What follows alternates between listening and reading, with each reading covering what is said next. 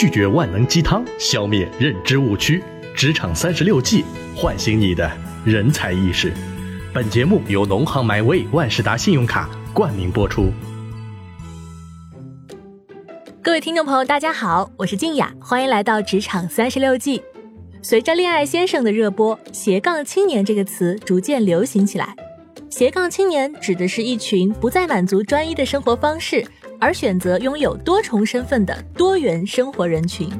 这个小小的斜杠，代表了一个人的爱好、兴趣的广泛和对世界的好奇心、渴望学习的热情等等。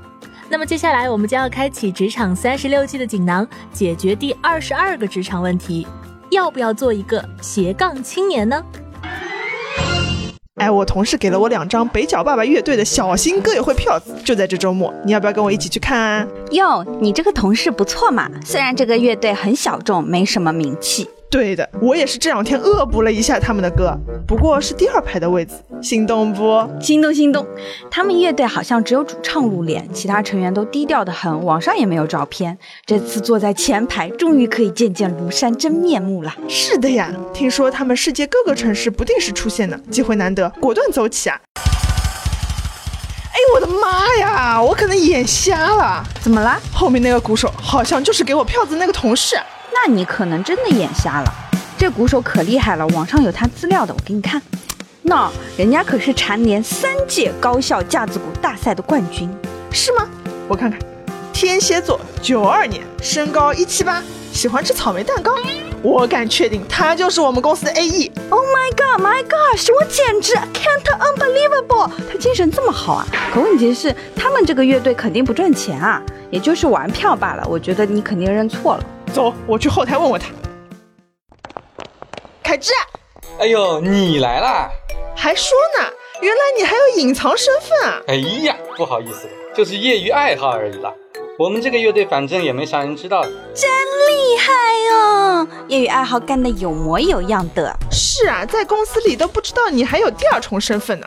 不过话说回来，你们乐队不是世界各地到处跑的嘛？我看来看的人也不多啊，应该不怎么赚钱吧？你是怎么撑到现在的呀？嘿嘿，因为我有农行 MyWay 万事达信用卡，可享 Hotels 点 com 八八折礼遇，海南航空国际机票等产品低至九折优惠，是不是很棒啊？可以可以。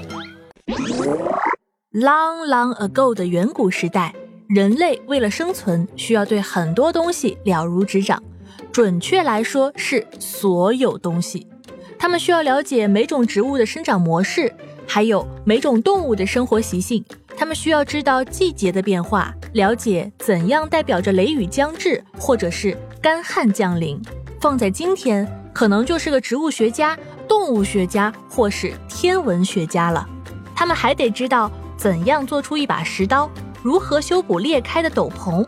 如何抓兔子？如何面对雪崩、蛇咬，或者是饥肠辘辘的狮子？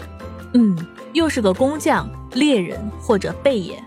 哈哈，贝爷不是个职业，但在这里呢，贝爷的意思就是要懂得如何荒野求生的意思。文艺复兴时期的天才代表莱昂纳多·达芬奇，他身兼画家、天文学家、建筑工程师、发明家、理论家和教师等多重身份。虽然你可能知道他是《蒙娜丽莎》《最后的晚餐》的作者，或者记得他是我们教科书上画鸡蛋故事的主人公，但达芬奇他关心的问题可多了去了。比如天上的鸟是怎么飞的，地上的挖掘机是怎么工作的。他关心动物的视觉呈现，也关心机械的制造。为了分析视觉对象的作用方式，他就会去研究自然的构造及生命。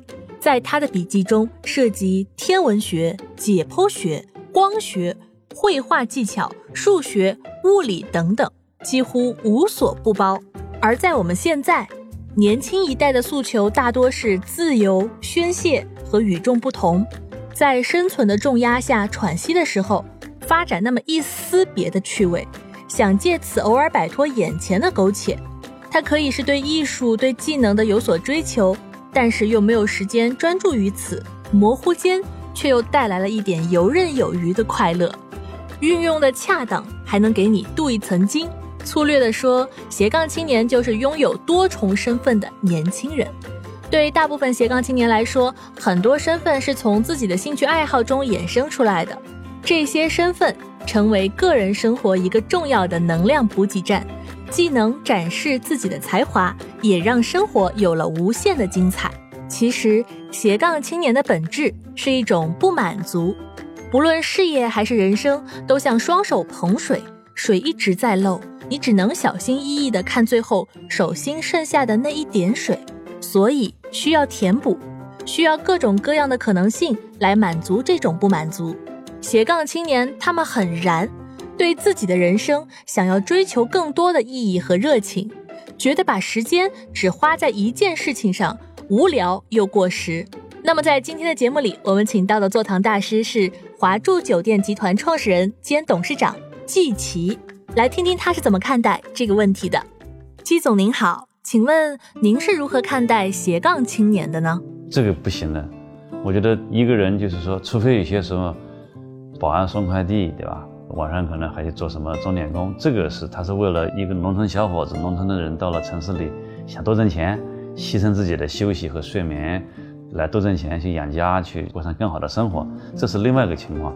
如果一个企业的员工，比如说我的这些中高层管理干部、店长们说，除了上班还有其他副业，我不认为这是一件值得提倡的事。我不喜欢这样的事情，我不认为他能够把事情工作做好。所以说我在书上不是广告语这些，专注认真才是中国精神嘛。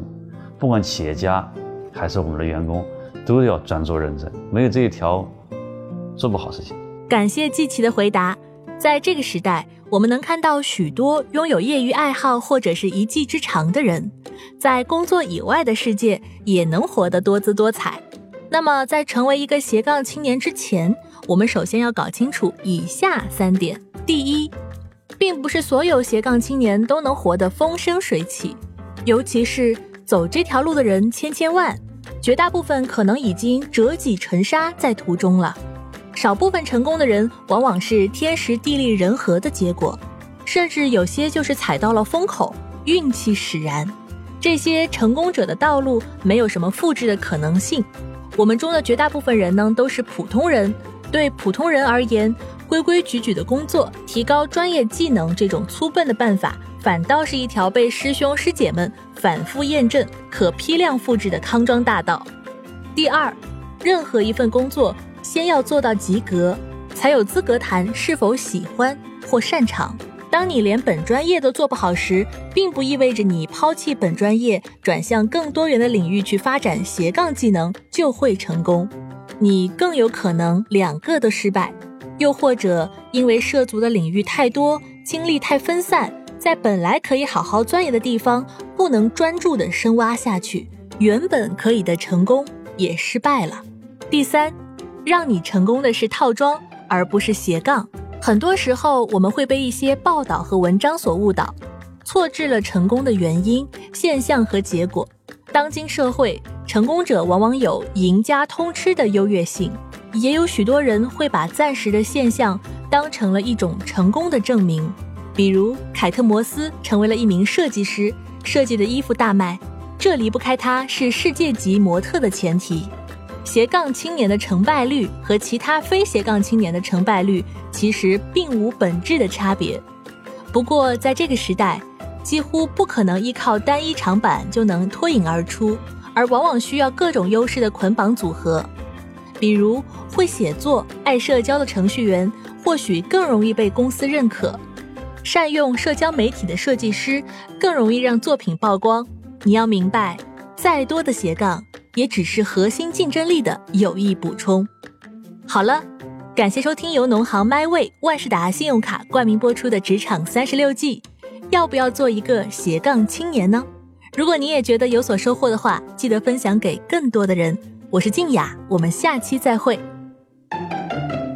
本节目由喜马拉雅独家播出。